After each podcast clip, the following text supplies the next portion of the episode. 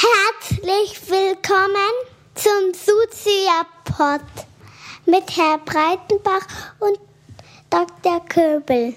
Viel Spaß!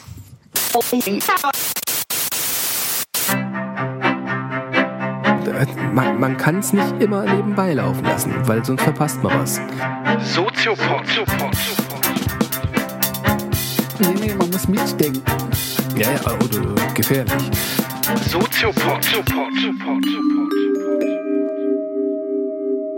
Herzlich willkommen zu einer neuen Ausgabe des Soziopods, Nummer 24.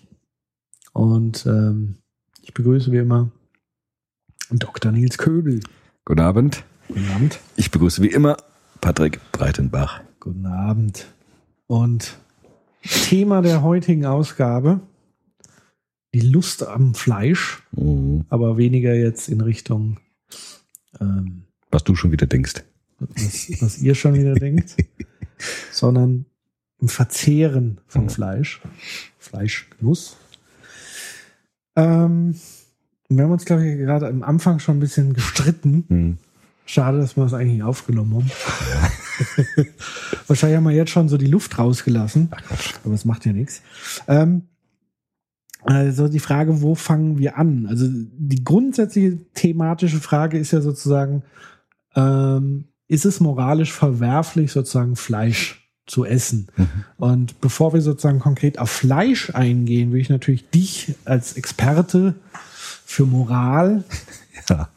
als oberste Instanz für Moral in Deutschland ja, genau. äh, würde ich dich gerne sozusagen befragen, was äh, können wir einfach noch mal kurz den Moralbegriff klären? Mhm. Und wo ist vielleicht auch, wenn es die gibt, eine Abgrenzung zur Ethik? Also es gibt ja immer Ethik oder Moral. Ja. Wie, wie kann man das irgendwie darstellen? Na gut, also Moral ist immer die Frage nach äh, Gut, nach dem Guten und nach dem Gerechten, könnte man sagen. Und die Frage der Ethik ist dann, so wird es manchmal in der Literatur dargestellt, die Frage der Begründung. Warum ist etwas gerecht und etwas gut? Also Moral bezieht sich eher aufs moralische Urteil. Also etwas ist gut oder schlecht. Und die Ethik ist dann so, so die Ausformulierung in ein System, die versucht zu begründen, warum ist etwas gut, warum ist etwas schlecht, was ist Gerechtigkeit, was ist das Gute dann im metaphysischen Sinn. Das heißt, Ethik sind immer so philosophische Systeme der Begründung, wie der kategorische Imperativ bei Kant zum Beispiel. Und die Frage nach Moral ist die bei Kant, was soll ich tun? Mhm. Und die Ethik versucht dann zu begründen, warum ich das tun soll, was ich tun soll und wie man das erklären kann. Und Moral hat immer, also bei Kant gesprochen, immer die Frage, was soll ich tun? Also was ist das richtige Handeln?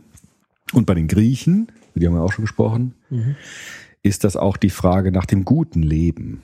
Also nicht nur nach Gerechtigkeit, sondern auch die Frage, wie, wie kann das Leben gelingen? Das ist auch die Frage der Ethik bei den Griechen. Also bei Aristoteles zum Beispiel ist die Frage nach den Tugenden, also Gerechtigkeit, Klugheit, Mäßigung, Besonnenheit. Das sind nicht nur Fragen der Gerechtigkeit, sondern auch Fragen, wie kann das Leben gelingen und wie kann Glück gelingen?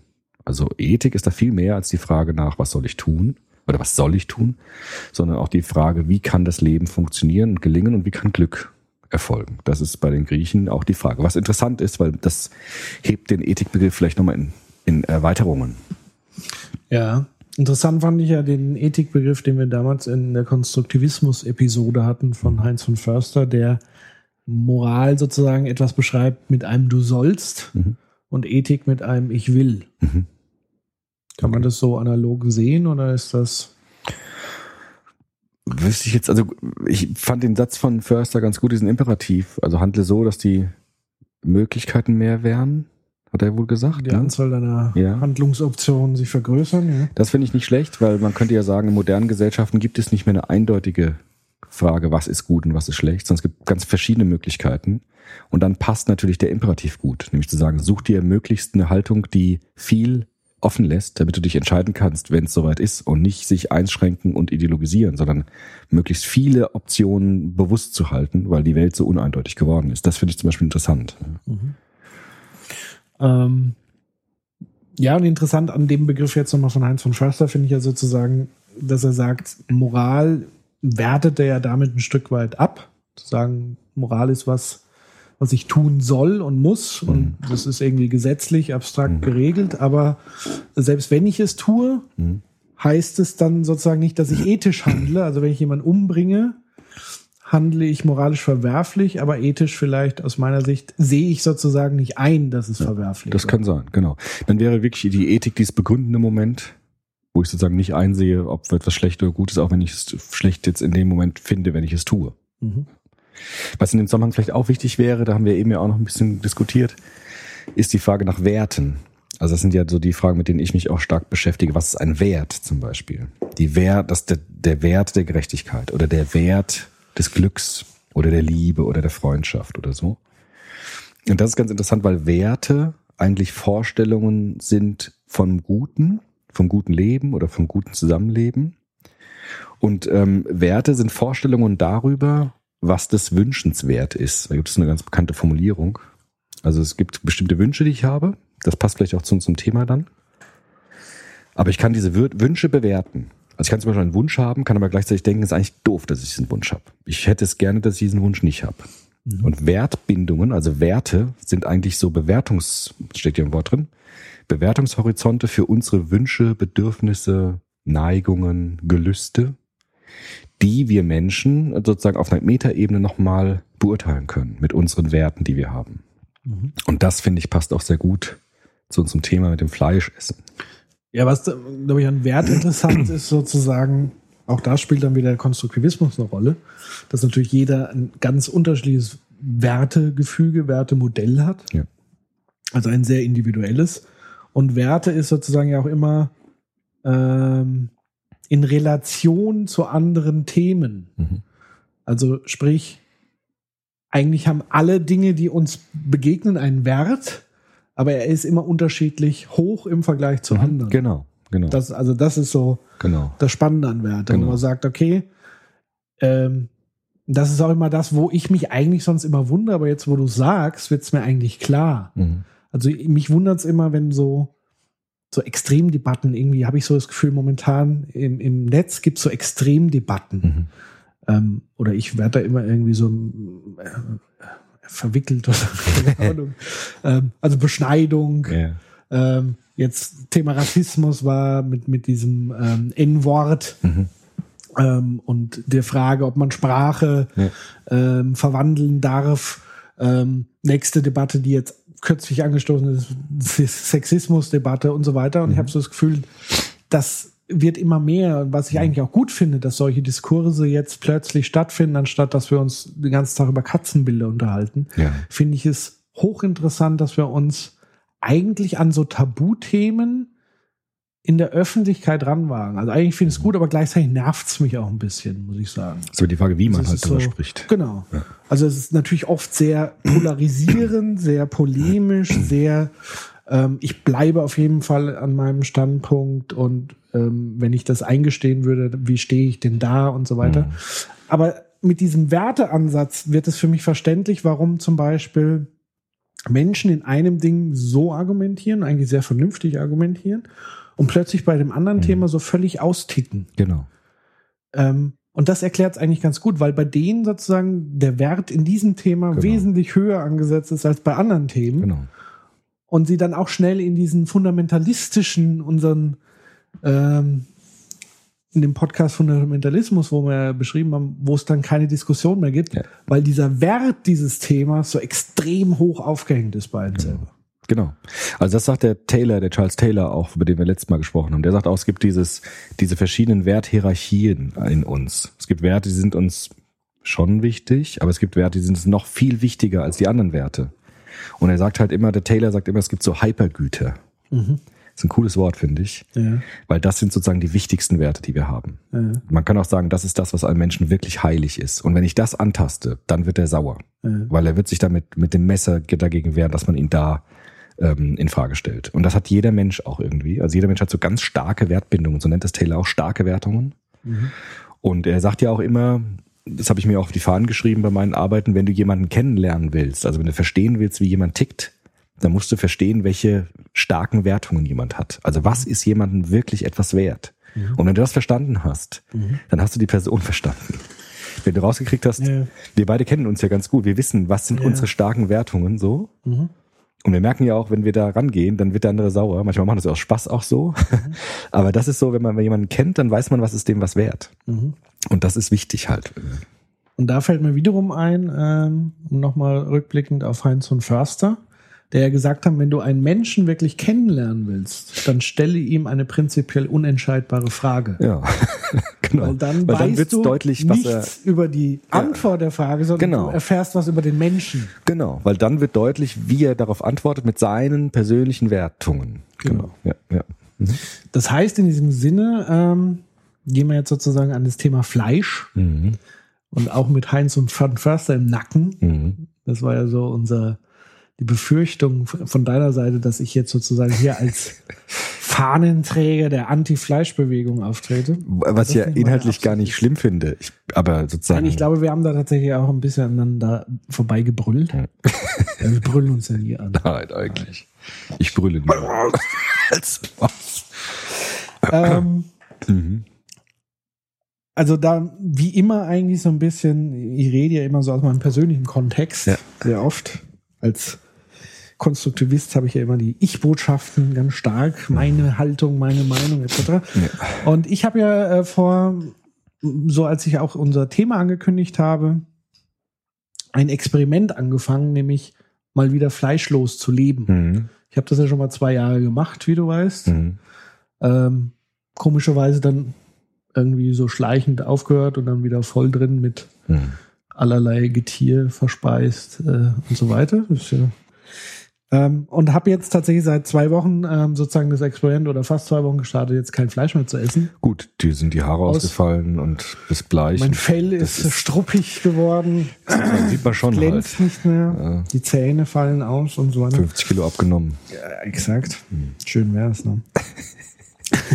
Naja, 50 wäre schon tragisch. Das wäre ja, Das wäre, glaube ich, noch überlebensartig. boah, aber gerade so. Nee, 50 Kilo. Das wäre klinisch. Also Ja das, gut, das, äh, das setzen wir mal an anderer Stelle vor, das Thema. Ähm, es gab zwei Anlässe. Ähm, Anlass Nummer eins war tatsächlich ein ähm, Video, das meine Schwester gedreht hat auf den Philippinen. Hm. Die war da sozusagen mit ähm, ihrem Freund und deren Familie, also vom Vater, die leben halt auf Philippinen. Und die haben dann sozusagen diese Familienfeste, war auch Weihnachten und so weiter. Und da gab es halt eben dann so die Dorftradition. Da wurde dann halt so eine riesige Sau Mhm. ähm, äh, quasi lebendig auf so einem äh, Gestänge äh, zum Haus getragen. Wurde halt da drapiert und wurde dann halt dort geschlachtet. Mhm. Also das, was wir vor wann habe ich so die letzte Hofschlachtung? Irgendwann wurde es verboten in Deutschland, das zu machen, aber als ich so, ich mal sagen, 10, 11, hab, war das scheinbar noch erlaubt, also so 20 Jahre oder so, Mhm. gab es das ja regulär auch, konntest du ja auf dem Hof schlachten, wenn du irgendwie Tiermetzger oder so äh, dabei hattest. Mhm. Auf jeden Fall hat die ein Video davon gemacht, ähm, wie dieses Schwein sozusagen da hingelegt, festgehalten wurde. Und es hat auch unheimlich panisch geschrien, sehr, sehr lange.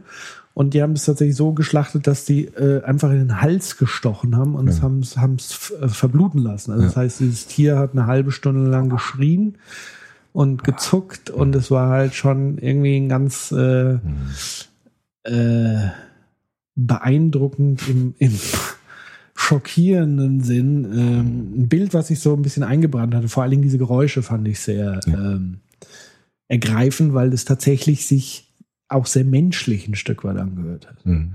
Ähm, und dann wurde eben dieses Schwein da übers Feuer geröstet, die Borsten so äh, äh, abgefackelt. Wurd's nicht auseinandergeschnitten, doch, dann Ja. auch zerlegt. Und die Innereien, also ausgenommen wurde es dann auch wahrscheinlich. ausgenommen ähm, und dann irgendwie so Waschzup gekocht, Kesselfleisch. Ähm, dann haben alle gegessen von und haben dann alle Schwein. davon gegessen, war halt dann ein großes Fest und das, es war ist ja eher dann in Philippinen so, dass es dann das ist natürlich nicht so ganz so eine wohlhabende Gegend wie bei uns, dann Mhm. ist das schon ein Highlight. Also das ist schon einfach was Besonderes. Das gibt's halt nicht jeden Tag. Und da gibt's natürlich auch keine Metzgereien, wo du jetzt äh, regelmäßig Fleisch kaufst, sondern das ist halt da so ein Highlight, wenn mal Gäste aus dem Ausland kommen, so als Wertschätzung. Ähm, Das ist eine Wertbindung, ne? ja. Und was halt interessant ist, ähm, was mich wirklich beeindruckt hat, ist zum einen, ähm, da wird auch nichts weggeschmissen Hm. von dem Viech. Das wird komplett verarbeitet. Hm. Also Wenn schon, denn Thema schon. Wertschätzung auch. Ja. So, ähm, und sozusagen dieser, was mir da aufgefallen ist, so dieser krasse Gegensatz. Also dieses unmittelbare äh, Leid dieses Tieres, was du hast, aber andererseits trotzdem gekoppelt mit dieser Wertschätzung. Mhm. Und wenn wir jetzt überspringen zur Fleischindustrie, und das war sozusagen der zweite Anlass für mich, darüber nachzudenken, sich das bewusst zu machen, war ja der Fleischatlas 2013, herausgegeben von der Heinrich Böll Stiftung und vom Bund Naturschutz und Le Monde Diplomatique, ein gemeinsames Dokument, wo sozusagen die wichtigsten Kennzahlen mal zusammengefasst wurden. Kann man sich jetzt darüber streiten, ist das alles wahr? Ist das übertrieben? Wie auch immer. Es ist auf jeden Fall ein beeindruckendes Dokument mit beeindruckenden Zahlen, ähm, die eben die andere Seite dieses Phänomens, also so dieses unmittelbare Leid, aber auch diese Wertschätzung. Und da ist es genau umgekehrt, nämlich die komplette Ausblendung Hm. des Leids Hm. der Konsumenten. Davon kriegen wir gar nichts mehr mit. Aber die absolute Nichtwertschätzung. Hm.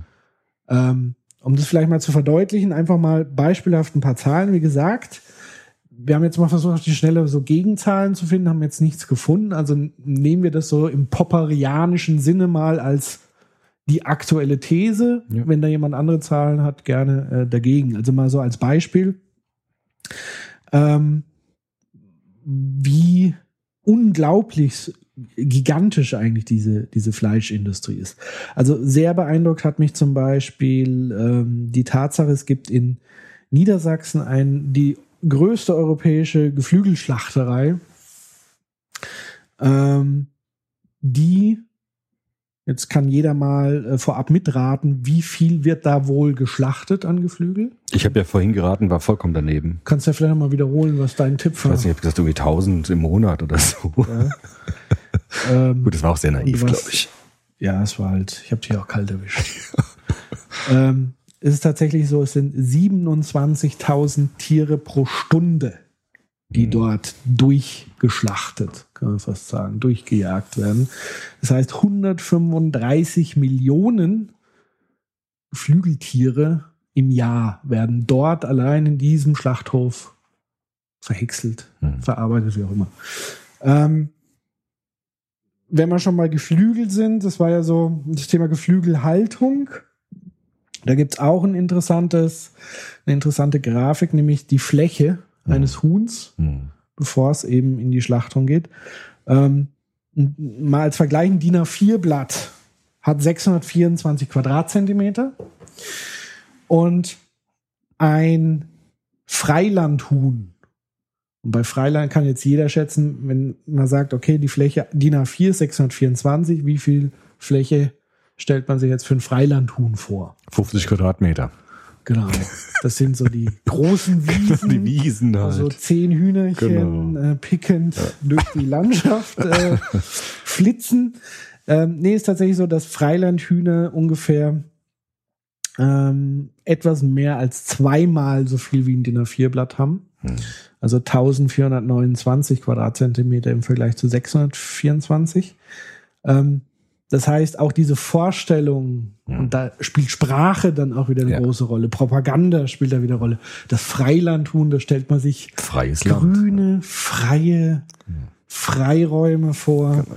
Ähm, aber in Wirklichkeit ist es halt so, dass die mit äh, Zehntausenden, Hunderttausenden von anderen Hühnern halt auf einer entsprechenden Fläche eingepfercht sind, um dann äh, in Witze in Niedersachsen in dem äh, mit 27.000, also du musst dir das vorstellen, 27.000 pro Stunde, die geschlachtet werden. Wo, Pro- wo, pro wo sind die 27.000? Ja, die werden angeliefert wahrscheinlich, oder? Die werden wahrscheinlich angeliefert wie werden mit die Lastern. Ja, aber wie, wie, wie, Geflügeltransport. Hm.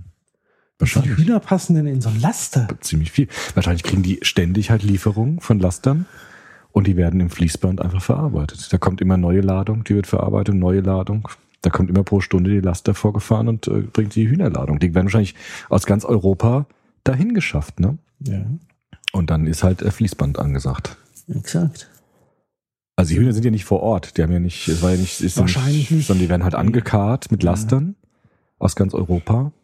Aber dann kann man sich halt eben ungefähr ist auch die Frage, ob die noch leben, ne? Ist ja auch die Frage, ob die noch leben, wenn die da hinkommen. Das weiß ich auch Tief gekühlt, keine Ahnung. Obwohl Schlachten heißt schon, dass die Schlachten ist, äh, Schlachten ist Schlachten. ja, ja. schon Schlachten ist Schlachten. Ja. Wie werden Hühner getötet? Eigentlich Kopf ab oder was? Das weiß ich nicht, ich glaube schon. Oder Elektro. Keine Ahnung. Bei Schweinen macht man es ja heute elektrisch, habe ich gesehen. Ja, ja. Ich meine, interessant ist ja diese zwei Fragen, die sich auftun jetzt schon mal, ne? Also eben. Ja, okay, wolltest du fertig mal- machen, ja. Genau, also das nochmal kurz fertig zu machen. Ich, ich spare mir jetzt sozusagen die Zahlen, wie viel eine, äh, ein Deutscher durchschnittlich im Leben verputzt, wie viele Tiere. Also es sind 945 Hühner, Hm. vier Rinder und so weiter. Kann jeder selber nachlesen. Ähm, um jetzt nochmal auf die anderen Faktoren zu kommen, wie Subventionsgeschichten, äh, Umweltschäden, CO2-Ausstoß, Wasserverbrauch, auch extrem spannend. Machen wir vielleicht erstmal später, sondern ich würde mich jetzt wirklich mal konzentrieren auf genau diese Polarität. Also sprich, nochmal, um es ganz klar zu sagen, auf der einen Seite dabei sein beim Leid, bei der Hausschlachtung, aber die Wertschätzung und diese industrialisierte Ausblendung und damit aber auch nicht Wertschätzung, weil natürlich extrem viel Fleischabfälle, früher wurden Fleischabfälle als Tiermehl verarbeitet und wieder den Tieren verfüttert, das ist mittlerweile verboten. Jetzt gehen die Fleischabfälle halt nach Afrika, wie auch immer. Aber das zeigt sozusagen für mich diesen krassen Gegensatz. Ja. Also ich meine, es tun sich ja, mir kommen jetzt schon halt ziemlich viele Gedanken. Ich war ja am Anfang vollkommen überfordert mit dem Thema, aber jetzt, wenn du so die Zahlen mal vorliest, gibt es schon auch viele Theorieanknüpfungspunkte. So, es gibt ja so zwei Fragen, die sich jetzt auftun eigentlich. Also einmal ist die Frage generell anthropologisch. Also dürfen wir überhaupt Tiere essen? Das wäre ja erstmal so eine ganz grundsätzliche Frage. Davon unterschieden ist natürlich jetzt auch nochmal die Frage, wie soll man mit Tieren umgehen? Das heißt, wie soll man sie essen? Wie soll man sie schlachten? Wie soll man sie halten? Das sind ja sogar zwei Fragen, so erstmal nicht auftun. Ne? Fangen wir doch mal mit einer an. Ich glaube, Fangen wir mal vielleicht mit der zweiten sogar eher an. Wie man also, sie behandeln ja, sollte. Also, weil das erste ist ja noch viel schwieriger, finde ich. Also, ob man es überhaupt darf oder nicht. Vielleicht, also normalerweise wird man jetzt mit der ersten anfangen, so. Aha. Aber ich würde vielleicht den Vorschlag machen, wir fangen wir erstmal mit der zweiten an. Also nehmen wir erstmal an, man darf. Und dann gucken wir uns später mal drüber, ob man es Okay. darf. Nehmen wir an, man darf generell. Mhm. Darf man ja auch. Ja, gut, genau. Gesetzlich ist es ja. Genau, moral, ich meine, es ist moralisch. Ne? Ich meine jetzt Ja, nicht ja, gesetzlich, sondern moralisch. Also genau, das ist auch eine Unterscheidung. Gesetzlich darf Ja, ja, man es. natürlich. Aber die Frage nach Moral ist immer die Frage des Sollens. Soll man es tun? Ja, aber Moral ist ja oftmals, also ein Gesetz ist ja sozusagen ein, ein Instrument, um Moral durchzudrücken.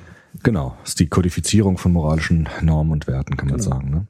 Genau, und jetzt kann man sagen, jetzt kommen wir schon theoretische äh, Bezugssysteme. Zum Beispiel das letzte Mal haben wir gesprochen von der Aufklärung, ja, von Kant. Und daraus folgend auch von dem Menschenbild, das entstanden ist in der Aufklärung. Da habe ich gesprochen von diesem Desengagement, das der Mensch entwickelt hat. Er zieht sich ganz zurück, staltet die Gefühle aus und sieht die Welt zweckrational. Das heißt, er betrachtet die Welt nach der Frage, was kann ich damit machen? Und was kann ich mit der Welt tun, damit es dem Menschen nützt? Das war ja die Frage der Aufklärung und der Frage der instrumentellen Vernunft als ein Produkt der Aufklärung. Habermas hat ja auch gesagt, wir können zweckrational handeln und unsere Vernunft strategisch, instrumentell, zweckrational verwenden. Und dieses fleischliche, der Umgang mit dem Fleisch, also der Umgang mit Tieren, die du eben vorgelesen hast, diese schrecklichen Hühnerzüchtungen und so weiter, ist ja genau Ausdruck dieser Zweckrationalität. Also wir haben in Bezug auf Tiere in diesem Sinne ein zweckrationales Verhältnis. Also wir nutzen sie für unsere Zwecke, um möglichst vielen Menschen den Genuss zu äh, ermöglichen, Fleisch zu essen. Das heißt, das ist genau dieses Desengagement, das sich daran zeigt. Also die Tiere als Individuen sind vollkommen egal, sondern ich habe ein rein zweckrationales, rein strategisches, instrumentelles Verhältnis zu den Tieren. Ja, also das wäre genau die Folge aus dieser Art des Denkens, das sich sozusagen im Zuge der Aufklärung sehr stark durchgesetzt hat. Und dann noch die Folgen von Industrialisierung, die sich daraus ergeben haben, von Fabrikbau, von Fließbandproduktion. Ja. Da würde ich dann einhaken und würde sagen, zu einem gewissen Punkte ja, aber ich glaube, dass selbst das Zweckrationale, dass dieser Zenit lange überschritten wurde. Hm.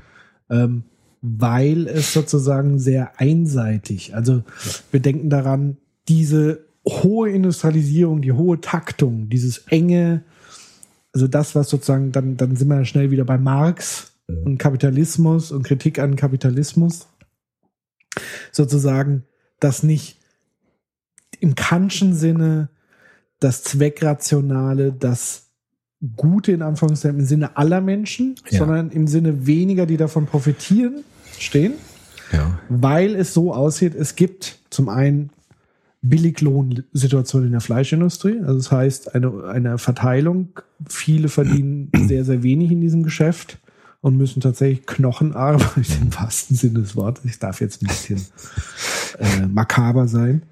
Ähm, und einige wenige, also es gibt ja keine Ahnung, wenige Fleischkonzerne, die richtig absahen, Mhm.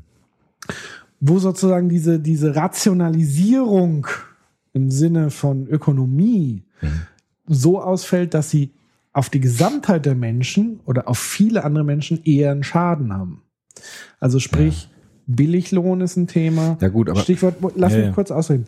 Ähm, Stichwort Umwelt. Mhm. Ähm, wenn man tatsächlich davon ausgeht, zum einen, was Wasserverbrauch Mhm. angeht, also wenn man den Zahlen Glauben schenkt, für ein Kilogramm Fleisch, um das zu produzieren, brauche ich 15.455 Liter Wasser für ein Kilogramm Fleisch. Mhm. Das ist Also völlig abartig. ist abartig, ja. Äh, Im Vergleich dazu vielleicht kurz für Mhm. Möhren, damit man auch die Relation hat, für ein Kilogramm Möhren 131 Liter, Mhm. was auch sehr viel ist.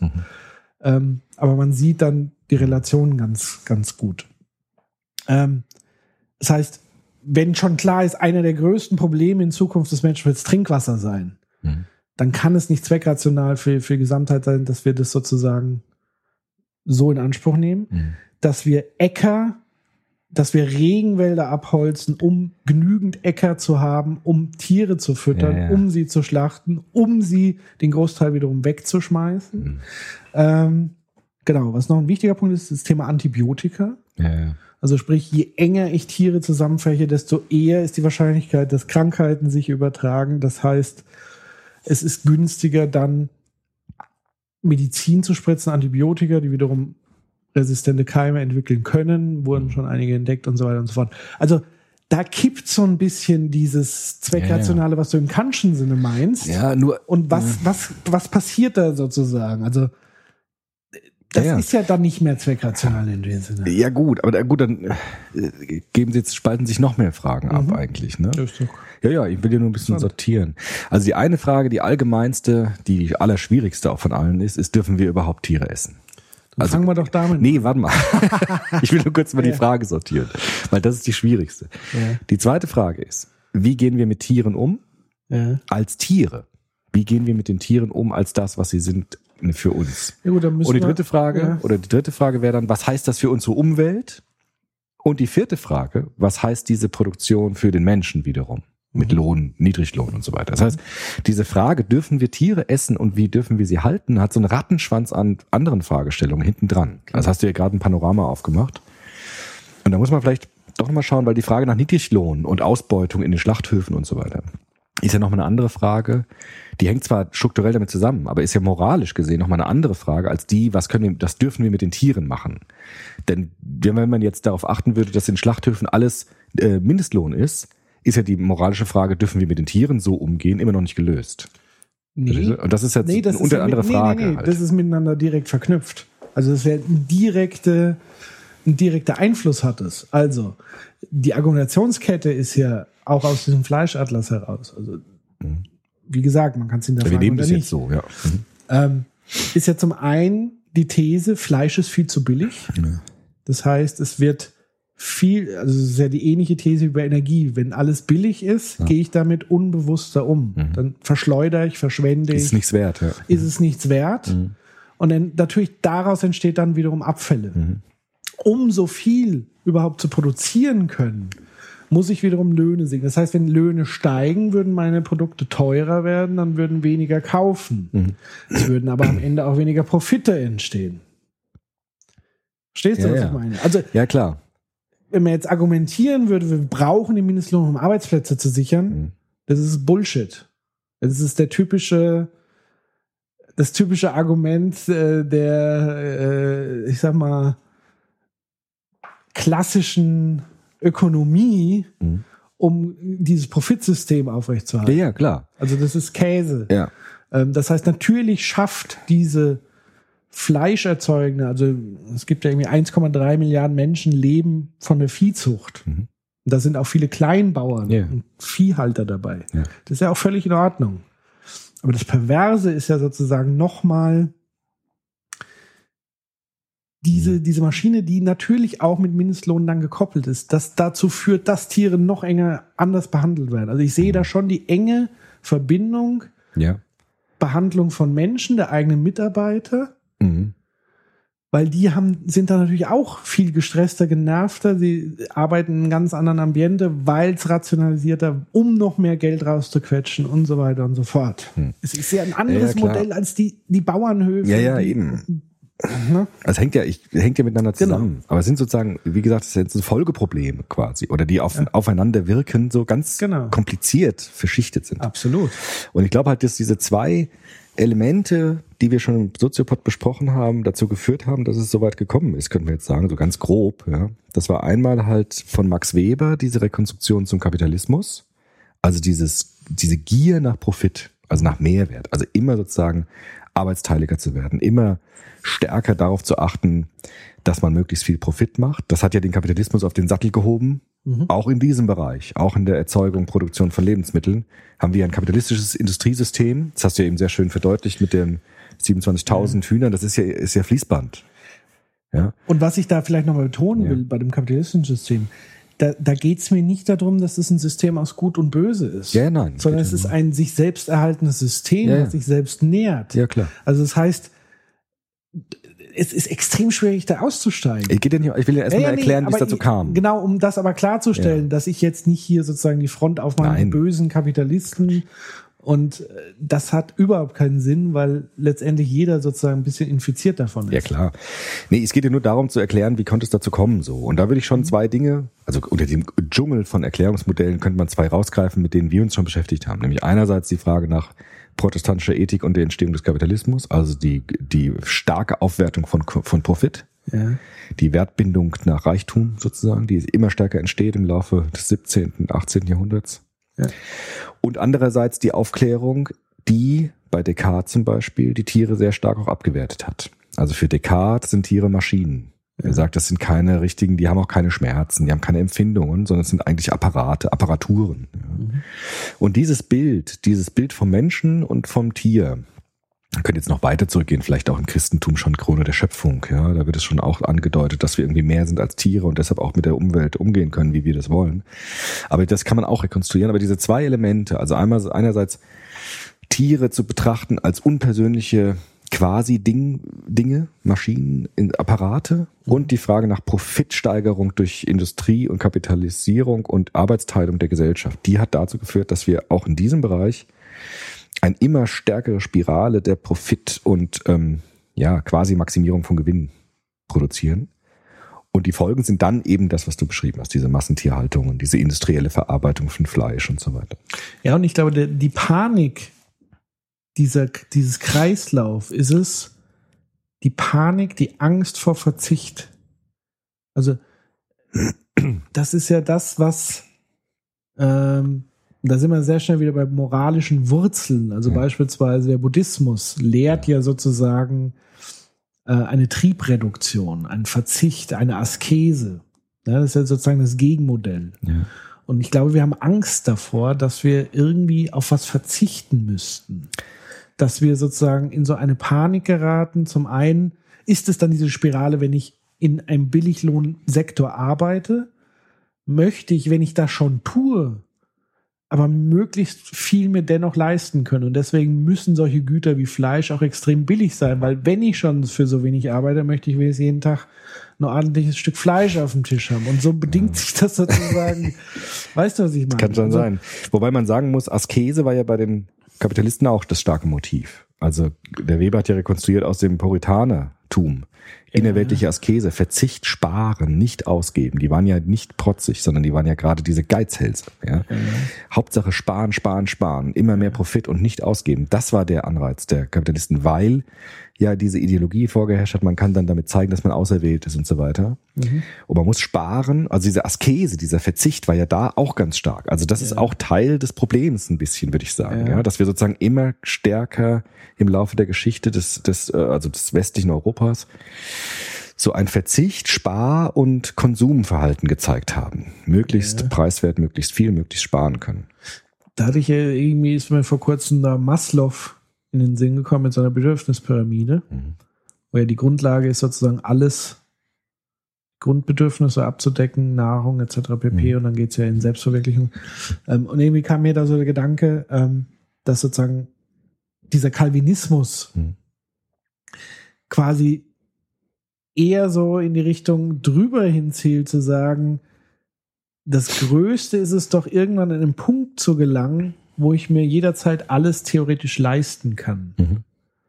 diesen Zustand zu erhalten. Ja. Also, Ja. dass es nicht darum geht, mir jetzt alles irgendwie, was Mhm. ich will, zu kaufen, sondern eher diesen Zustand zu erreichen. Ich bin irgendwann an dem Punkt, wo es sozusagen egal ist. Ja. Dann ist alles möglich. Das so als absolutes Machtgefühl und Freiheitsgefühl auch ein Stück weit. Ich bin völlig, also es ist ja immer der große Traum, wenn es um, um Millionäre etc. geht. Mhm. Ich bin mein eigener Herr. Ja, genau. Ähm, ich kann aussteigen. Ich kann machen, was ich will. Ja, vollkommen Ich bin frei. Ich Genau, bin unabhängig von, von, von anderen. Aber nur, das ist eine negativ bestimmte Freiheit. Ne? Also ich muss nicht Es mehr. ist eine Ich bin Illusion. frei von. Ja, es ist ja innerhalb dieses Systems eine Illusion. Also nur eine weil ich Illusion, mir klar. viel leisten kann, werde ich nicht glücklicher, weil Ja, ja. Glück an die Dinge gekoppelt sind, Ja. die so gar nichts mit abgekapselter Freiheit Ja. zu tun haben. Ja, ja, klar. Das ist sozusagen die moderne Form, könnte man sagen, ist Autonomie bestreben, Freiheit, möglichst große Unabhängigkeit. Und ähm, das mit den Tieren ist halt so, dass Tiere Teil der Industri industriellen Produktion werden, weil sie in diesem zweckrationalen Sinne gesehen werden. Das halte ich schon für wichtig. Also was, was die Aufklärung gesagt hat, da würde ich Kant auch nicht ausnehmen. Zu sagen, Tiere sind irgendwie weniger wert als Menschen, weil sie keine Subjektivität haben, also weil wir, weil wir glauben, sie hätten keine Subjektivität und weil sie kein Bewusstsein über sich selbst haben, sind sie eigentlich eher so etwas wie mechanische Dinge. Und wir können deshalb auch über sie bestimmen, wie wir im Prinzip wollen. Ja, also auch die würden ja nicht Tierquälerei und so weiter befürworten, aber sie würden schon ein Grundverhältnis andeuten von Mensch und Tier im Sinne von Tiere haben weniger, also wirklich einen qualitativ geringeren Stand als der Mensch und deshalb können wir auch in dieser Weise mit ihnen verfahren. Das ist, glaube ich, wichtig gewesen für die Produktion dieser industriellen Fleischverarbeitung. Ja. Ja.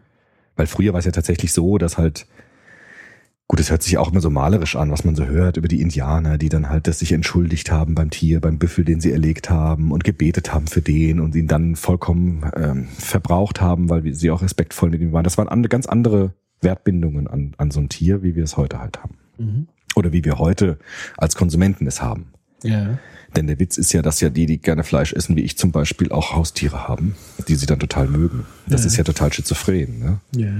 Aber es ist sozusagen dort in diesem Konsum ist diese Wertbindung nicht mehr, nicht da. Ja. Ich glaube, das, um nochmal sozusagen die Eingangsfrage auch nochmal Mhm. aufzuwerfen. Also warum ähm, ist es so, dass wenn wir sozusagen das sichtbar machen, dieses Leid, Mhm. was wir auch als Leid ja mittlerweile wahrnehmen von Mhm. Tieren, ähm, ich meine, es ist ja auch ein Akt der Verdrängung. Es ist ja nicht nur so, dass Ja. die, die Fleischindustrie das jetzt unbedingt verheimlichen will, sondern es ist ja auch ein Wunsch der Konsumenten, Klar. möglichst wenig davon wissen. Also Genau.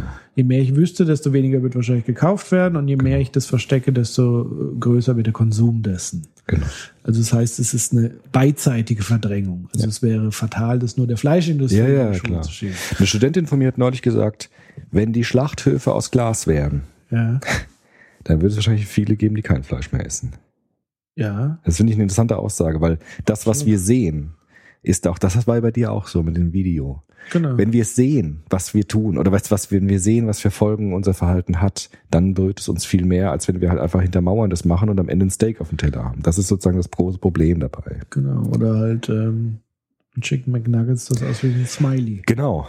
Also überhaupt hat nichts dann mehr. ein Gesicht wenigstens. Ja, aber eben, ja, Ja, ist schon klar. aber nichts mehr mit dem Tier zu tun. Ähm, genau, ja, genau. das hat dann nichts mehr mit dem Tier zu tun. Nee, null. Ähm, Genau, ich, meine These wäre sozusagen, wer, wer Fleisch essen will, muss sich selber am besten noch schlachten oder zumindest Ja. dabei sein. Ja, Und, das wäre äh, halt. Das wäre diese Glashaustheorie. Ja. Ähm, Aber vielleicht müssen wir dann doch. aber um da ja. nochmal zurückzukommen, Ja. warum das so ist, weil ich glaube, das hat sich tatsächlich erst in den letzten Hunderten von Mhm. Jahren entwickelt. Also im, in der Prozess der Zivilisierung. Mhm. Ähm, an der Stelle wie immer empfohlen, einer mittlerweile meiner Standardwerke, die ich zu diesem Thema weiterempfehle, von ähm, Steven Pinker, Gewalt, Mhm. Der sozusagen die, die komplette Geschichte der Gewalt und die Zivili Zivilisierung des Menschen nochmal aufdröselt. Ich würde sagen, ähm, der packt Norbert Elias so dreimal nochmal in die Tasche. Mhm. Also er greift ihn oft auf, Ja. aber er erweitert das nochmal. Also ist wirklich monumental. Ähm, und da beschreibt er sozusagen, es, vor, vor wenigen hundert Jahren war es ja ganz normal, dass man an öffentlichen Hinrichtungen Ja. teilnahm, dass man das Leid von Menschen, Vierteilungen, grausamster Art, also es gibt Ja. Enthäutungen von Menschen, Ja. die drangsaliert werden, den hat man brennende Stäbe in den In Anus, in alle möglichen Körperöffnungen reingetan, ja, genau. gesteckt und so weiter. Ja, ja. Und das war sozusagen ein, ein Highlight, das war sozusagen wie Fußball, Ja. Fußballstadien. Ja. Ähm, und das hat zwar damals auch schon wenige Menschen verabscheut, die sich auch dagegen gewehrt. Und daraus ist ja ein Stück weit auch mit, denke ich, auch die Aufklärung entstanden. Ja. Ähm, aber viele Menschen fanden das normal und konnten da jubelnd und teilnehmen. Vielleicht fanden sie es auch ein bisschen eklig, aber sie sind trotzdem ja immer wieder hingegangen. Sie wurden ja nicht gezwungen, dahin zu gehen. Das war ein Kick. Es war ein Kick. Ja, genau. Und sozusagen, die These wäre ja jetzt zu sagen, es gab irgendwas in der Entwicklung der Zivilisation des Menschen, was dazu geführt hat, dass wir, und ich glaube, Pinker beschreibt es dann eben mit der Empathiefähigkeit. Ja. Ähm, das heißt, zum einen haben wir diese Neuroerkenntnis, dass wir Spiegelneuronen im Kopf haben. Das heißt, Handlungen von anderen Menschen in unserem Kopf mitspielen können. Das heißt, das ist so die Grundlage des Empathies, der Empathie, sich in andere hineinzuversetzen zu können, in Handlungen mitzuleiden, das Mitleid zu entwickeln. Das hatten die anderen, haben die frühen Menschen aber auch schon gehabt, die Spiegelneuronen, ne? Ja, aber vielleicht hat sich sozusagen jetzt, sage ich mal, auf biologischer Basis verstärkt. Mhm. Weiß ich nicht. Glaube ich nicht. Ähm, aber dann ist trotzdem die spannende Frage, warum ist Empathie sozusagen und die Abneigung da? Die Frage ist, genau, die Frage ist doch, wofür habe ich Empathie? Empathie hatten die Menschen im Mittelalter auch, für ihre Familien, für Ja. andere Menschen. Aber für diese Menschen hatten sie keine Empathie. Ja. Es war ja nicht so, dass die Menschen gar keine Empathie früher Okay. kannten. Die Frage ist, wofür haben sie Empathie und wofür nicht? ja, Und da würde ich halt als Gegenbuch oder als Ergänzung zu dem Buch nochmal von Hans Joas ja, die Sakralisierung der Person anführen, die Entstehung der Menschenrechte aus dem historischen Kontext heraus. Und der sagt ja, es gab in den letzten na, drei, vierhundert Jahren eine immer stärker aufkommende Sakralisierung der Person. Also die Person, das Individuum, ja, wurde immer stärker aufgeladen mit einer Form von Unantastbarkeit. Also die Person ist immer heiliger geworden für uns. ja. Früher war die Person für manche Menschen in manchen Bereichen wichtig, aber manche andere Menschen hatten überhaupt keinen Personenstatus. Die konnten, mit denen konnte man machen, was, was, was man wollte, ne? wie du jetzt beschrieben hast, mit der Hinrichtung und so. Oder man denke an die, an die Römer, die die Gladiatorenkämpfe hatten. Das waren ja gar keine richtigen Personen. Das Ja. waren so Art Besitztümer, mit denen man machen konnte, was man wollte. Und im Laufe der Geschichte zeigt sich, dass die Person eine immer stärkere Aufwertung erfährt. Das heißt, es gibt dann im 20. Jahrhundert diese Formulierung, die Würde des Menschen ist unantastbar. Das ist sozusagen die Heiligsprechung des Personalen. Also jede Person, jedes Individuum hat einen unantastbaren, ja, heute würde man vielleicht sagen, Persönlichkeitskern, der geschützt werden muss, unbedingt. Und das kann man historisch tatsächlich nachzeichnen, durch welche kulturellen Prozesse, Französische Revolution und so weiter, das immer stärker geworden ist. Ja. Und das hat es bei Tieren eben nicht gegeben. Das hat es immer, das hat's bei uns gegeben, aber Jein. nicht bei Tieren. Jein. Also tatsächlich, diese Dinge schrei- beschreibt Pinker eben auch. Also Mhm. äh, wäre jetzt so einfach zu sagen, das alles auf Empathie zu reduzieren, das war also sozusagen ein, eine Teil. Ja, ja. Die, wir haben ja Empathie. Genau. Die Frage ist nur, wofür? Ja, ja, Und genau. wofür nicht? Nee, das ist absolut Ne? schlüssig. Also das, Ja. das erklärt ja solche Phänomene wie, ähm, wenn wir über Feindbilder sprechen. Ja. also wenn man jetzt zum Beispiel die Ordnungshüter als Feindbild sind es die Bullenschweine. Genau.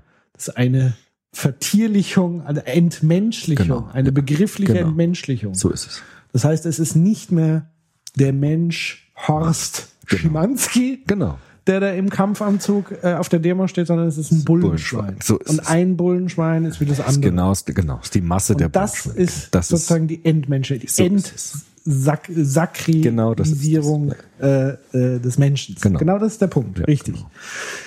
Und in der Tat ist es so, wie du es ganz richtig auch beschrieben hast, ähm, dass die Fortführung der Bürgerrechte und was da auch wiederum ganz wichtig ist, dass das, diese Bürgerrechtsbewegung, also Menschen, die dafür gekämpft haben, Mhm. dass sich das letztendlich immer auch in Gesetzgebung Ja. Mhm. verankert hat, eingesickert ist. Weil es ist tatsächlich so, und da werde ich jetzt vielen Liberalen auf die Füße treten. Viele halten mich ja für sehr liberal. Mich auch übrigens. Konservativ wurde ich neulich genannt. Ja, es ist immer irgendwie. Konservativ-liberal. Das war neulich ein Etikett, das ich bekommen habe. Ich dachte, ich Ja. spinne. Aber gut, egal. Ähm, wo wollte ich denn jetzt hinaus? Bürgerrechte. Hast mich rausgemacht. Liberal. nee, weil ähm, da gibt es tatsächlich Menschen, die sich irgendwie mit mir streiten, dass wir überhaupt keinen Staat brauchen und so weiter. Ja, Und ja. da reagiere ich immer sehr allergisch, Ja. Weil Staat für mich auch ein Instrument ist, um genau diese Dinge, Bürgerrechte zu etablieren. Weil es ist tatsächlich so, dass Zivilisation einen starken Staat, ein Abstrakt braucht, eine moralische, ein Grundgerüst. Und wenn es nicht mehr die Religion ist, dann muss es ein Staatsgebilde, ein Gesellschaftsvertrag Ja. sein, der eben sagt, das machen wir morgen nicht mehr so. Ja. Beispiel, ähm, mein Lieblingsbeispiel ist immer Gewalt gegen Kinder Mhm. in Familien Mhm. oder auch bei, bei Lehrern. Mhm. Ich glaube, verabschiedet gesetzlich 70er Jahre, Sowas, ja. hat aber, Frühestens. Mhm. hat aber sozusagen im Bewusstsein sehr lange reifen müssen. Mhm. Und, und aktuell war es vor zwei, drei Jahren, ich glaube in der Tschechei, da ist es noch nicht gesetzlich verankert. Mhm. Also da gibt es kein Gesetz äh, Gewalt in Familien. Und da sind die Bürger zum Teil, haben dagegen protestiert, dass der Staat sich nicht einmischen Ja. darf in mein Familienleben. Ja. Ähm, und das ist für mich so ein schönes Beispiel, wenn man sagt, da müssen wir jetzt abwägen, gehen wir sozusagen den Zivilisationsprozess im Sinne von Schutz von Kindern, von Menschen, des einzelnen Wesens, dann brauchen wir sozusagen eine Gesetzgebung, Genau. Die diesen Bewusstseinsprozess auch mit stützt und befördert, weil nur aus sich selbst heraus, wie viele Liberalen ja immer gerne sagen, der mündige Bürger Ja. kann das alles so von alleine aus sich selbst. Daran glaube ich ehrlich gesagt nicht. Ich brauche, glaube, ich brauche schon diese Kombination aus Einsicht, aber auch ganz klar einer gesetzlichen Regelung. ja, klar. So. Die Frage ist natürlich So. da, ne, das ist, äh, deshalb gibt es ja auch keinen Werteverfall. Ja. Einfach wie viele konservative Menschen sagen, früher war alles besser, heute ist es Das schlechter. Sondern es gibt eine Werteveränderung. Genau. Also diese, diese Gesetze, dass man in der Familie nicht mehr schlagen darf, ist sozusagen die, äh, resultiert aus der Aufwertung des individuellen Kindes heraus, Ja. das wichtiger ist als die familiäre sozusagen Gesamtheit. Das ist sozusagen eine, ein Prozess der Sakralisierung der einzelnen individuellen Person. Das wichtiger ist als das Gesetz, der Staat soll sich nicht in die Familien einmischen, weil, der, weil es jetzt heute Genau, heißt, so, der Schutz das Kind ist wichtiger als- genau. die Freiheit genau. Das in eine, dieser Beziehung. und das ist eine Veränderung der Wertvorstellungen. Ja. Ja. Und jetzt nochmal bezogen auf Tierschutz, Genau. weil du gesagt hast, das gibt's bei Tier nicht. Nein. Heute also gibt's das es bisschen, gibt ja. Tierschutzgesetze mittlerweile, die verankert, also die auch in Bewegung sind. Es gibt ja auch im Bereich der Fleischindustrie immer wieder neue Genau. Richtlinien, Gesetze. Also auch das Ja. ist sozusagen in Bewegung. Das muss man sehen. Aber erst neuerdings, ja. Und das ist für mich immer so, wo ich sage, wow, dieses Buch begeistert mich so, weil genau dieser Weg so auf, wunderbar aufgezeichnet wird und dir der am Ende wirklich so viel Hoffnung schenkt. Also du siehst zwar den ganzen Scheiß, der Ja. draußen vor der Tür steht, aber du siehst, es war nochmal wesentlich beschissener. Und du siehst, selbst wenn du jetzt in dem Scheiß steckst, es verändert sich gerade trotzdem immer. Klar. Es geht jetzt nicht schnell genug, so wie viele das wollen, aber Ja, es passiert. Und da nochmal zu Pinker und Bürgerrechtsbewegung war sozusagen der nächste Schritt. Sozusagen erstmal die Grundmenschenrechte war dann schon sehr schnell der nächste Schritt in Richtung Tierrechte. Und daraus entstand ja dann diese Vegan-Bewegung, die, die auch Teil extreme Tierschutzbewegung wie PETA, Also, dass es überhaupt Interessensverbände gibt, Ja, ja. die sich um diese Rechte kümmern. Also, glaube, das ist ja ein Anzeichen, dass dann Bewusstsein entsteht, anders Ja, mit Tieren umzugehen. Das mag ja sein, dass es in den letzten Jahren passiert. Nur die Frage ist ja, warum haben wir diese Form von industrieller Fleischverwertung? Es geht ja um die Frage, dürfen wir Tiere essen und wie, wie sollen wir Tiere halten und verwerten? Das Ja. war die Frage. Und da würde ich schon auch sagen, also das Grund, wir müssen nochmal die, die Fragen sortieren, es geht alles Ja. durcheinander. Also wir haben drei Fragen. Wir haben die Frage, das ist eine echte Frage. Ich muss mir das mal notieren. also die erste echte Frage, Erstens, erste echte Frage, dürfen wir Tiere überhaupt essen? Gibt es ein allgemeines, eine allgemeine Erlaubnis, überhaupt Tiere essen zu dürfen? Das wäre die erste echte Frage. André Glücksmann heißt der übrigens, der Philosoph. gut. André Glücksmann, französischer Philosoph. Cooler Typ Zweitens. So. Ja, ja, Rotwein, verarscht den ja immer nur. Rotwein, Gauloise, offenes Hemd und so, französischer Philosoph, klassische Art. Egal. Die zweite echte Frage ist die, wie sollen wir Tiere halten, wenn wir sie denn essen dürfen? Und wie sollen wir sie denn züchten und mästen und verwerten? Ja, Das ist die dritte, zweite Frage. habe ich mir notiert. Und die dritte echte Frage ist die, welche Wirkung hat unser industrielles Verhalten gegenüber Tieren auf den Menschen auf die gesamte Umwelt? Das wäre die dritte Frage quasi. Wir haben schon relativ viel jetzt gesagt zu den zweite, zur zweiten und dritten Frage eigentlich. Ja. wir haben erklärt, wie kommt es dazu, dass wir industriell mit Tieren umgehen? Ja. Stichwort Kapitalisierung, Zweckrationalisierung und so weiter. Und wir haben schon ein bisschen was über die dritte Frage gesagt. Stichwort Niedriglohnsektor, Umweltverschmutzung, Wasserressourcenverschwendung und so weiter. Ja. Wir haben aber noch gar nicht die erste Frage uns angeschaut. Ja, weil das Interessante ist, weil wenn wir die erste Frage beantwortet hätten, eindeutig, Ja. zum Beispiel mit Nein, Ja. dann hätte sich Frage 2 und 3 so gar nicht mehr es. gestellt. Ge- Hervorragender Schluss. Genau so Cool, ist ne? es. Ja, genau so ist es. Deshalb habe ich ja auch gesagt, wir machen mal lieber die zwei anderen Fragen vorher.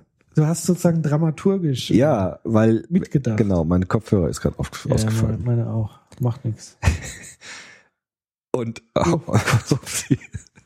jetzt wieder gut. Ja. Und ähm, genau, und deshalb wäre es vielleicht eher zum Schluss interessant, sich über die erste Frage Gedanken zu machen, weil wenn wir die schon verneinen, dann haben sich tatsächlich die Ja, anderen aber dann Fragen. lass uns noch mal so kurz ein Fazit für 2 und 3. Genau, das können wir jetzt schon mal machen.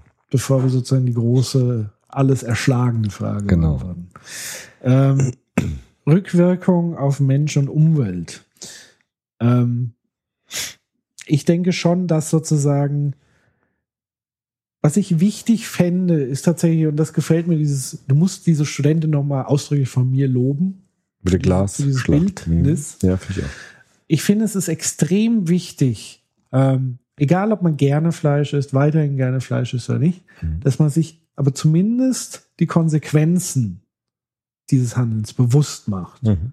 Also was sind potenzielle Auswirkungen? In welcher Form? Welche Rückwirkungen passieren? Also diese Bewusstmachung. Ähm, das muss jetzt nicht sein, dass ich jetzt jedes Mal tatsächlich mir angucken muss, wenn was geschlachtet wird, aber sich Gedanken machen. Zum Beispiel mal dieses Dokument sich angucken. Das zu verfolgen und so weiter und so fort. Kritische Fragen zu stellen. Äh, das auch wiederum zu hinterfragen. Also auch mal den Fleischatlas zu hinterfragen. Ist das eine Lobbygruppe, wie auch immer, die wiederum dafür ist und so weiter das fände ich schon mal als ersten Schritt extrem wichtig. Also nicht einfach nur reinschaufeln, sondern sich auch mal zu fragen, warum kostet dieses Schnitzel jetzt 1,25 Euro? Und das nebendran, wo irgendwie Bio draufsteht, auch da kann man jetzt streiten, wie man will, kostet aber 10 Euro. Ist es so billig, weil äh, sozusagen die Firma so nett ist? Ja, ja. Und das, ja, aber überhaupt mal sich das zu hinterfragen. Ja. Warum ist es so, wie es Ja. ist? So. Ähm, willst du noch zu Punkt 3 da was ergänzen? Oder?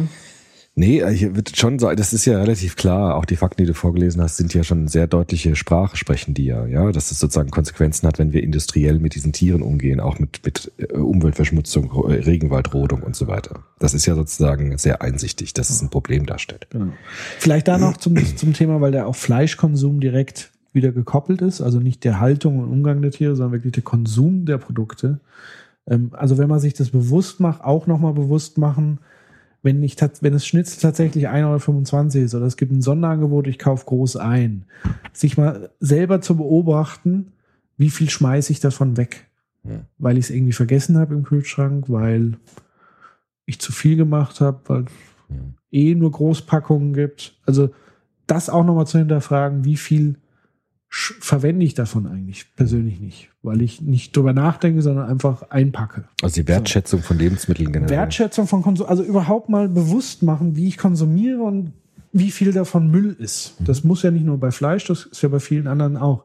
Ähm, und ich will mich jetzt hier auch gar nicht irgendwie als Konsumheiland aufspielen, weil mir geht's ganz genauso. Aber ich bin gerade so in diesem Prozess so ansatzweise und ich weiß, wie schwer es ist, aus diesem Automatismus rauszukommen und aus diesem Billigwahn. Also mal als Beispiel, ich war vor kurzem, habe eine Feldstudie gemacht.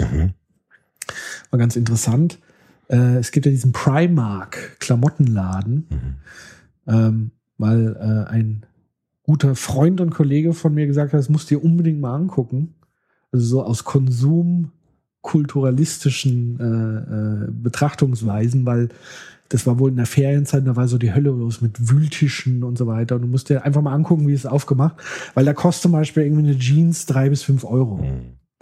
Ein T-Shirt drei bis fünf Euro und so weiter. Ein paar Schuhe für zehn Euro. Mhm. Und es ist so aufgemacht quasi so ein bisschen wie H&M.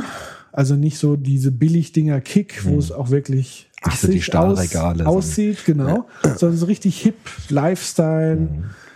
S. Oliver-Style, so äh, Fashion-artig. Mhm. Und du, du kommst dann quasi rein, am Eingang stehen schon so riesige Ikea-Beutel. Mhm. Mhm. Also schon allein dieses Eintauchen in diese Billigwelt und dann siehst du halt diese Preisschilder und du siehst halt abartig billige Sachen. Ja. Und mir ging es dann tatsächlich, ich habe dann irgendwie zu ihm gemeint, also wenn ich jetzt länger hier, wenn ich jetzt alleine länger hier ja, als eine halbe Stunde will ich irgendwas kaufen. Ja. Weil sozusagen dieses, dieses konditionierte, Ja. billig, aber es macht dir einen wertigen Eindruck, das zieht die Menschen rein. Es war wirklich jede Schicht, jede Altersschicht, jede Einkommensschicht, wie man es denn so außen erkennen würde, fahren da drauf ab. Mhm. Weil aber alles andere ausgeblendet wird. Ja. Weil sich niemand Gedanken darüber macht. Also es freut sich jeder, es ist so billig, aber es fragt sich niemand, warum. Mhm. Und welchen Preis wir indirekt zahlen. Mhm. So. Also das so zum Thema Konsum und wo ich sozusagen langsam beginne, ähm, das zu hinterfragen überhaupt. Mhm. Und dann entsprechend langsam bestimmte Stellschrauben stelle und gucke, was gibt's für Alternativen.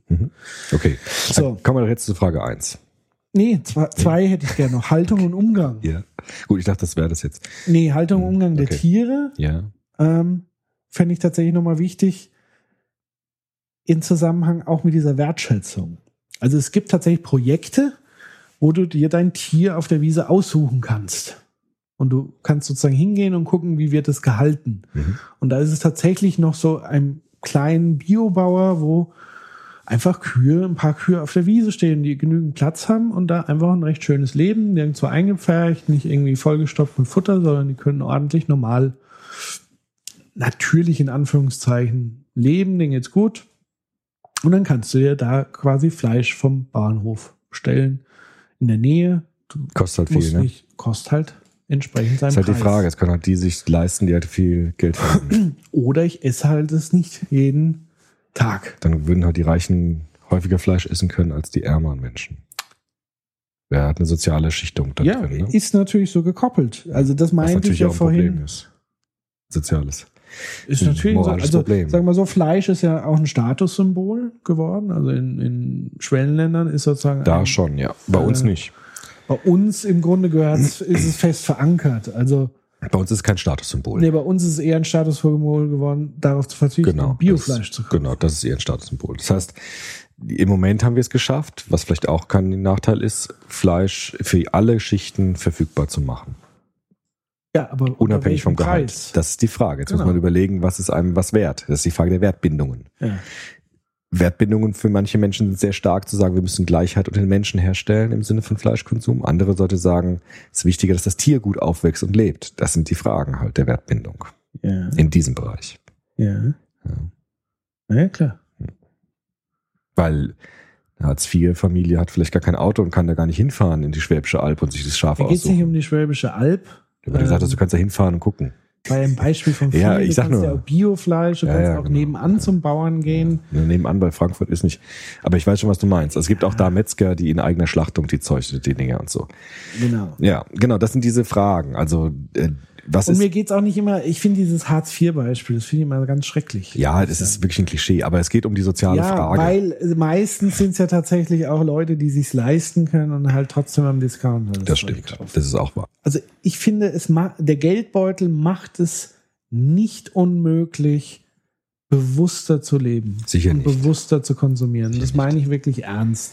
Ja, ja. Da, da Ja. möchte ich niemanden zu nahe treten. Das gilt für alle Ein Einkommensklassen. So. Aber ich, wir sollen ja auch jetzt nicht irgendwie propagieren, ändert euer Leben. Nein. Also es geht ja darum zu erklären, Aber du was sind die Probleme. also indirekt hat es jetzt impliziert, wir sind gar nicht in der Lage, uns zu Nein. verändern, weil wir nichts verdienen. jeder kann sich Und ändern, jeder soll sich diesen- ändern. Ja, aber genau di- diesen Aspekt, ich sage jetzt nicht, jeder sollte zu handeln und jeder ist gezwungen, das zu tun, sondern ich sage nur, es verhindert das nicht. Das ist aber immer wieder gerne ein Argument, um das aufrechtzuerhalten, dass Fleisch billig sein muss, damit sich jeder leisten kann. Jeden Tag. Ja, Massen.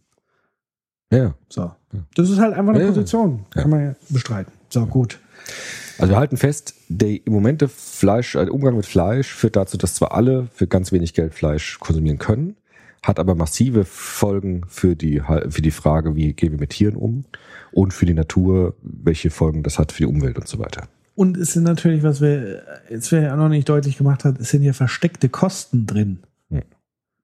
Ja, also wenn massiv Umwelt zerstört wird, wenn es sich um Subventionen handelt, sind ja wieder Steuergelder drin. Also letztendlich, auch das ist wieder eine Frage der, der, Transparenz. Wie hoch ist der Preis denn tatsächlich? Ja, es ist ja ein versteckter Preis, der sozusagen außenrum auf die Gesellschaft wieder umgewälzt wird. Das wird halt oft auch letztendlich nicht beachtet. Wenn Nur das um so nochmal ist. dem- es klingt Subvention. bisher sehr schlüssig, ähm, nicht nur Subvention, sondern auch tatsächlich, was eben für Auswirkungen auf Umwelt, Ja. Wasser etc. Beschert. Das wäre die, die zweite Frage ist ziemlich eindeutig, kann man sagen, der Umgang mit Tieren hat die und die Folgen für Umwelt und für die Tiere selbst. Und, Und für den Menschen. und für den Menschen. Und die Tiere selbst werden natürlich auch sehr problematisch behandelt. Ganz klar. Gut. Jetzt müssen wir zu Frage 1 kommen. Ja. Wir sind schon lange dabei und haben die eigentliche Frage noch gar nicht angetastet. Wir sind ja jetzt auch am Schluss dann. Das ist ja gemein, wenn wir die beantworten, ist eh vorbei. Naja, mal gucken. Vielleicht können wir Rückwirkungen dann noch machen. Dürfen wir Tiere essen? Dürfen wir Tiere essen? Also ja, wer soll es denn verbieten? Ja, gut. Ja, gut, du hast ja gesagt Gesetze. Also staatliche Gesetze könnten Ja, ja, theoretisch Äh, sagen, es gibt ein Gesetze Verbot. müsste man sozusagen dann, ähm, aber auch gesellschaftlich oder wie auch immer religiös Ja, es gibt kein, legitimieren. man könnte ja also konzeptuell, äh, hast du ja gesagt, gibt es einen Staat, der Gesetze beschließt, aufgrund von moralischen Strömungen und Erwägungen. Ja. Da könnte man ja Fleischkonsum verbieten. Da könnte man auch verbieten, Tiere zu töten. Könnte Wie ist das eigentlich? Menschenfleischkonsum ist ja verboten. Ne? Das ist verboten, ja. also wäre es, ja. Ja, natürlich kann man machen. Ja, müsste man Mehrheiten für organisieren, ist wahrscheinlich sehr schwierig. Ja. Weil es eine, weil's eine Grundrecht Es gibt ja auch zum Beispiel ein, ein Katzen- und Hundefleischverbot. Ja, gibt es auch. Interessant, ne? Warum eigentlich? Ja. Es hat mit Und folgendem Robbenfleisch und so weiter. ja, Also da gibt's Walfleisch. Gut, ja, es hat pragmatische Gründe, aber bei Katzen und Hunden ist es tatsächlich interessant, warum.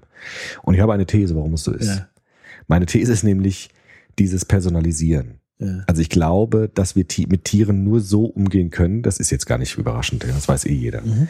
Wir können mit Tieren nur so umgehen, weil wir sie nicht als Individuen sehen, sondern nur als verfügbare Masse. Das Ja. heißt, dieser Schlachthof, der, wie viel, sagt nochmal die Zahl? 27? 27.000 Tiere pro Stunde. Also, das muss man sich auf der Zunge zergehen lassen. 27.000 Tiere in der Das ist Stunde. eine Kleinstadt. Das ist eine Kleinstadt in der Stunde. Das heißt, Tiere werden dort eben gerade nicht als Individuen betrachtet, sondern als verfügbare Masse. Das heißt, es geht überhaupt nicht um das einzelne Tier, das da getötet wird, sondern es geht um eine Masse, die industriell äh, verarbeitet wird. Ja. Und das ist sozusagen das Problem oder das ist das, das ist die Auswirkung. Das Problem entsteht nämlich genau dann, wenn wir anfangen, in Tieren Individuen zu sehen. Ja. Also wie zum Beispiel bei meinen Haustieren. Vielleicht können wir das Rätsel von letzter Sagst, hast du lösen. bewusst Problem gesagt oder ist es nicht eher das Interessante? Interessante, ich meine das jetzt als, als Ja, ja, Phänomen. nur sicher das interessante Ja, ja. Phänomen. Ja. Also meine Haustiere sind zwei Kaninchen. Das Und ist dann auch die Auflösung. das ist die Auflösung des Rätsels der letzten Folge. Und das Entscheidende ist, dass diese beiden Tiere, diese beiden Kaninchen auch Namen haben. Ja? Ja. Peter und Emma. Ja. Und dann wird's problematisch. Ich könnte diese Tiere niemals essen. Ich schon. Du schon. Weil du aber sozusagen sie nicht als Individuen siehst. Richtig, Also für mich, Beziehung habe. genau, ich habe nämlich eine personale Beziehung zu diesen Tieren. Ich sehe sie als so etwas Ähnliches wie Personen an. Ich weiß schon, dass es keine Personen sind. Ja. Aber in dem Moment, wo ich sozusagen Tieren Namen gebe, wenn ich sozusagen so eine, eine, eine quasi personalistische Beziehung zu ihnen aufbaue, in diesem Moment werden diese ganzen Massentierhaltungen und die 27.000 Hühner, die im Häcksler landen, zu einem riesigen Problem. Weil wenn ich mich auf das Gedankenspiel einlassen würde, dass diese 27.000 Hühner in der Stunde alle als Individuen gesehen werden, zu der ich eine quasi personalistische Beziehung habe, dann wird das ganze Ding unerträglich. Dann sind wir aber tatsächlich an dem Punkt, Das ist die Frage, dürfen wir Tiere essen? ja, ähm, es ist interessant, dass du diese Hinleitung dahin führst zu einer eigentlichen Tabufrage, die ich eigentlich nicht getraut habe zu stellen, weil ich sie vorab gestellt habe und da war eindeutig für dich, das geht zu weit. Ja. Holocaust. Holocaust Ja. vieler Tierschützer. Ja, ja, genau. Das Aber- ist, das ist der Gipfel der personalistischen der Gipfel Einstellung. Der personalistischen Einstellung, aber in dieser Argumentationskette Mhm. ein Stück weit nachvollziehbar, Nachvollziehbar. ohne dass man jetzt tatsächlich sagt, da werden jetzt die realen Opfer von Holocaust niedriger gestellt als Tiere und so weiter. Aber wenn man sozusagen diese, diese, diese Argumentation, wenn man wirklich sagt, diese Menschen, die das sagen, haben tatsächlich die Überzeugung, die Mhm. Ja. haben diese Wirklichkeitskonstruktion, Ja, dass Tiere gleich auf mit Menschen genau. Und dann wäre es Dann folgerichtig wäre zu sagen, folgerichtig, wir machen hier einen Genozid und bauen Okay. KZs und so weiter. Das, das ist tatsächlich so. Und da sind wir an der heißen Frage dran. Ja. Ja, ist nicht nur eine echte Frage, sondern auch eine heiße Frage. Ja. Die Frage, welche Beziehung haben wir denn zu diesen Tieren? Und es gab auch mal so einen Clip, den fand ich echt ganz schön widerlich, wo man so einen Kuhtransport gesehen hat. Den kennst du bestimmt auch. So ein Kuhtransport und da hat man so eine Kuh gesehen hinter den Gitterstäben des Waggons so und hat im Hintergrund jemanden einen Bericht lesen lassen von einem Inhaftierten in Auschwitz. Ja. Wir werden abtransportiert, wir wissen nicht, wohin die Reise geht. Der Tod ist überall und so weiter. Und das hat, hat jemand vorgelesen und davor hat man diese Tiertransporte gesehen. Das ist sozusagen genau dieses Modell. Ja. Wenn ich Tiere als Personen betrachte, dann drängen sich diese Bilder auf, dass wir mit diesen Tieren in dieser Weise verfahren, was wir beim Menschen als absolut inakzeptabel empfinden. Es aber jeden Tag, Stichwort 27.000 Tiere pro Stunde, das machen. Ja. Und das ist ein moralisches Dilemma, das unauflöslich wird. Oder das Nein. nur dann auflösbar wird, wenn man sagt, wir essen überhaupt kein Fleisch mehr. Ich finde es gar nicht, ich finde es jetzt eigentlich eine relativ schöne, äh, also für mich ist es relativ schlüssig. Ähm, das ist ja für mich spannend und das führt uns zurück sozusagen zum Ursprungsgedanke Heinz von Förster, Ja. Ethik und Moral. Ja. Also Ethik sozusagen als eigenentwickelte Haltung einem Thema gegenüber, auch das Wertesystem, was ja auch veränderbar ist. Ähm, das heißt, dürfen wir Tiere essen, ist eine prinzipiell unentscheidbare Frage, Ja. sondern jeder für sich kann, darf und muss sich diese Frage selber stellen und sie selber beantworten. Das heißt, wenn ich sozusagen die Haltung habe, ein Tier ist gleichwertig mit einem Mensch, das heißt nicht jedes Tier. Also es muss sozusagen die Haltung vorhanden sein, jedes Tier ist gleichwertig mit einem Mensch. Das ist so die Extremform. Das findet man so im seltenen Abstufungen des Hinduismus, Buddhismus, also in der Extremform, ich weiß nicht genau, wie es heißt, wo man wirklich darauf bedacht ist, keine Insekten zu zertreten und so weiter und so fort. Und es gibt ja noch eine extremere Haltung, Fruktarier, die also sagen, äh, Obst, Pflanzen, das sind auch Lebewesen und da dürfen wir nur abgefallene Früchte essen und so weiter. Aber wenn man diese Haltung vertritt, zu sagen, das ist ein gleichwertiges Lebewesen, Schweine, Rinder, die Dinge, die wir in die Schlachtetagen schicken, Ja. dann ist es sozusagen legitim zu sagen oder die Frage zu beantworten, nein, dürfen wir oder ich darf es nicht oder die ich entscheide einzig mich konsequente Haltung. dafür nicht. Ganz klar.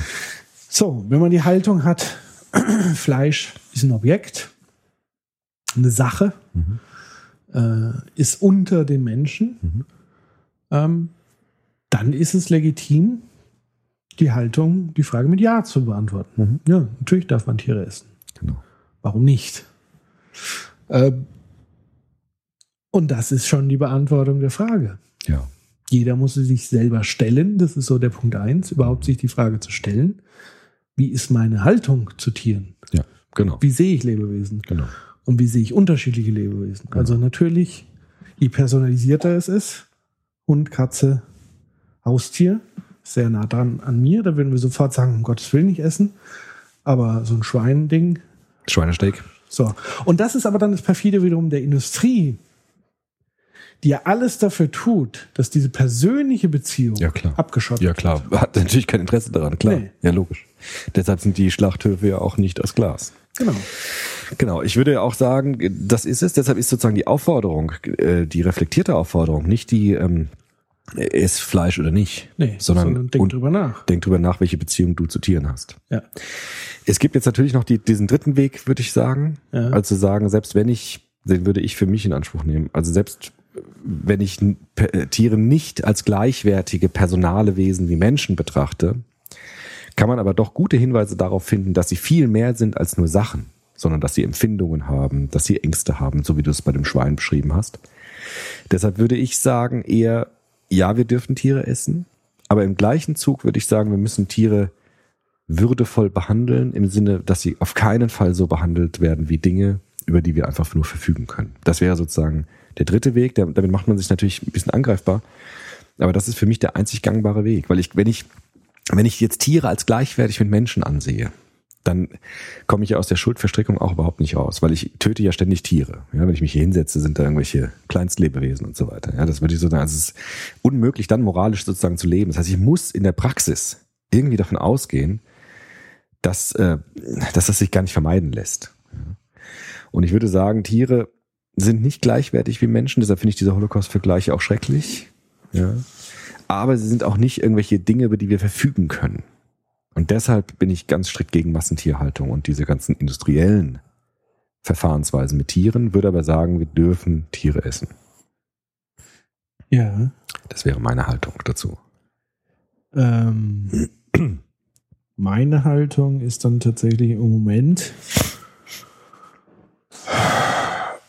nicht jetzt die Frage für mich, weil ich darf Tiere essen, das weiß ich. Aber ich mach's halt mal nicht. Ja. Halte mir aber dennoch offen, Ja. wenn ich diesen Fauxpas, in Anführungs, also ich möchte mich sozusagen, ich mag Dogmen nicht. Hm.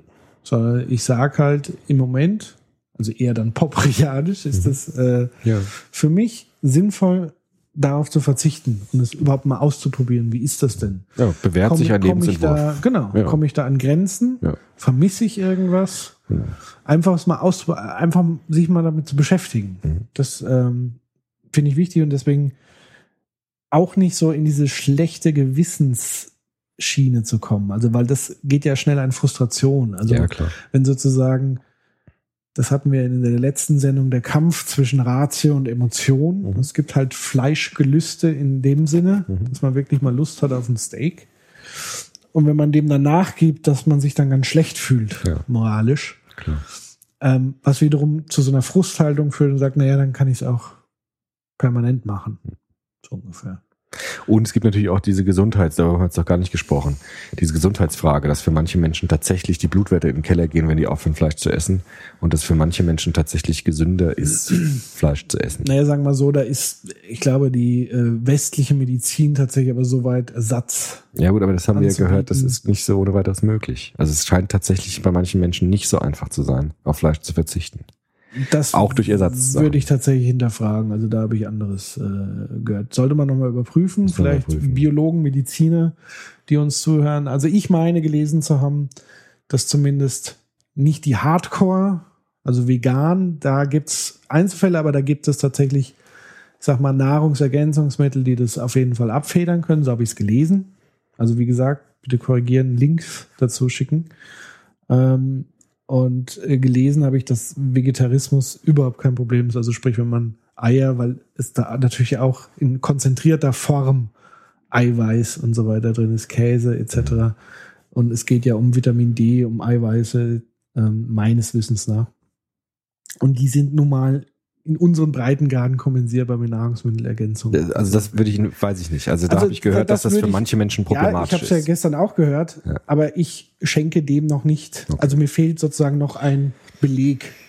Weil da würde es die ethische Frage natürlich auch nicht auflösen, weil man könnte ja auch sagen, gut, dann gehe ich das Risiko ein, nicht ganz so gesund zu leben, lass aber dafür die Tiere leben. Auch das könnte man ja ethisch ver, ver, ver, verlauten. Ja, Aber dann würde sich abgesehen diese, davon, dass sozusagen nur weil ich dann viel Fleisch esse, ich nicht gesünder lebe.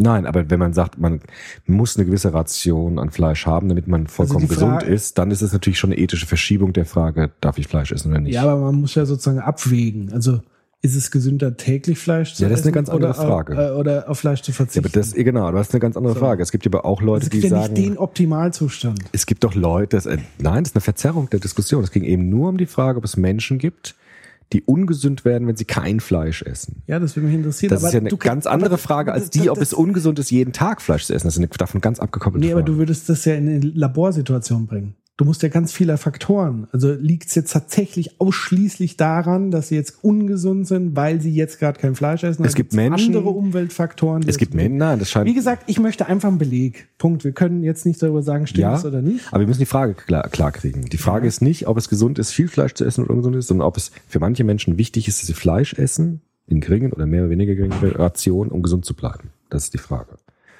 Dass es natürlich Und auch ungesund ist, viel Fleisch zu Anschlussfrage, essen. Ja. gibt es mittlerweile adäquate Ersatzstoffe, die das abfedern? Ja, Also das, weil- würde mich ein, einfach interessieren. Genau, aber dann müsste man die ethische Frage nochmal neu bewerten, vielleicht an der Stelle.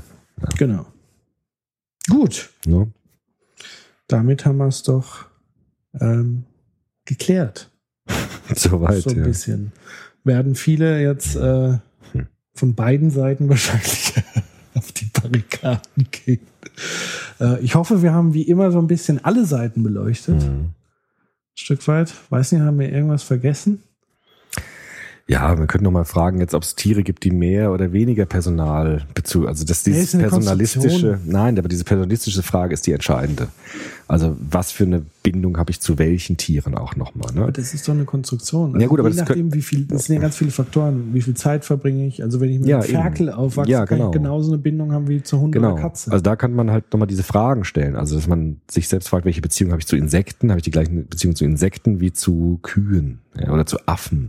Nee. Das, das sind natürlich nochmal ganz wichtige Unterscheidungen auch zwischen den Tieren. Also was für Beziehungen habe ich eigentlich zu Pflanzen und Tieren unterschiedlicher Art und woran mache ich das überhaupt fest? Das müsste man, hätte man eigentlich auch noch diskutieren müssen. Ja, wir sind eigentlich an den entscheidenden Fragen nicht dran gekommen. Also an eine sind wir dran gekommen, aber die entscheidenden eigentlich nicht.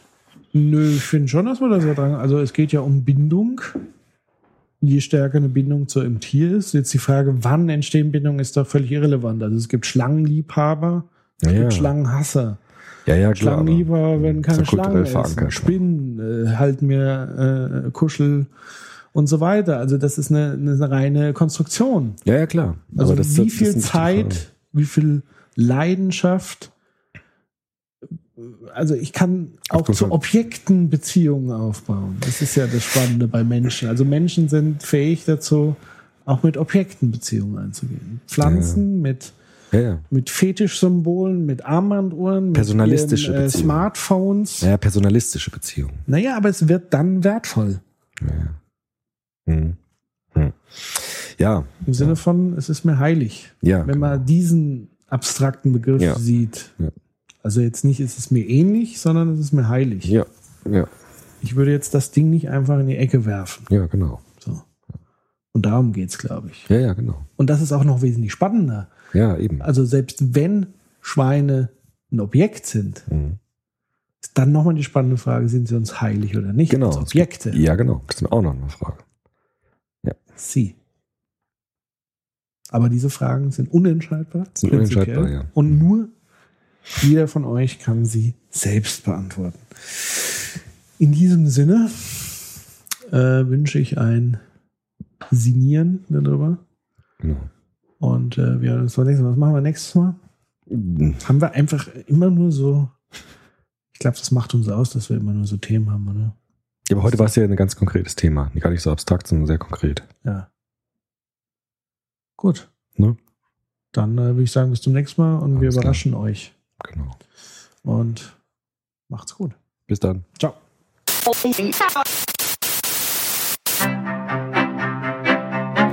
Man, man kann es nicht immer nebenbei laufen lassen, weil sonst verpasst man was. Soziopod. Nee, nee, man muss mitdenken. Ja, ja, oder gefährlich. Soziopod.